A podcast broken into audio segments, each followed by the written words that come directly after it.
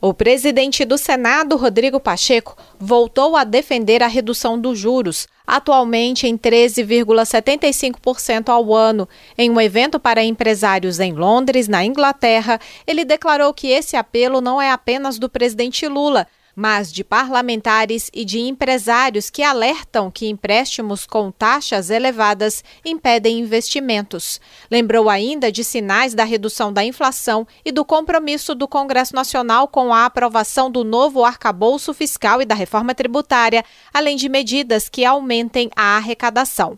Rodrigo Pacheco comentou que já pediu ao presidente do Banco Central, Roberto Campos Neto, em conversas privadas, a redução sustentável da taxa básica de juros. Quero acreditar que o desejo do presidente do Banco Central, até pela responsabilidade que tem com o país e com o crescimento da nossa economia, o desejo dele também seja da redução. E o que eu busquei foi fazer um apelo a ele, que ele, como autoridade maior do Banco Central, possa conduzir esse processo de uma redução sustentável, equilibrada, responsável da taxa de juros. Então, é, é um diálogo sempre muito franco, sempre muito equilibrado, mas que é necessário se ter. Nós precisamos reduzir a taxa de juros, é esse apelo que o Senado faz ao Banco Central ao ressaltar que o próprio Senado aprovou a independência do Banco Central, Rodrigo Pacheco avalia que o BC deve manter o caráter técnico de suas decisões, mas precisa considerar também a realidade do país como um todo. É evidente que nós não queremos fazer algo que seja de atropelo, que seja sem fundamentos técnicos,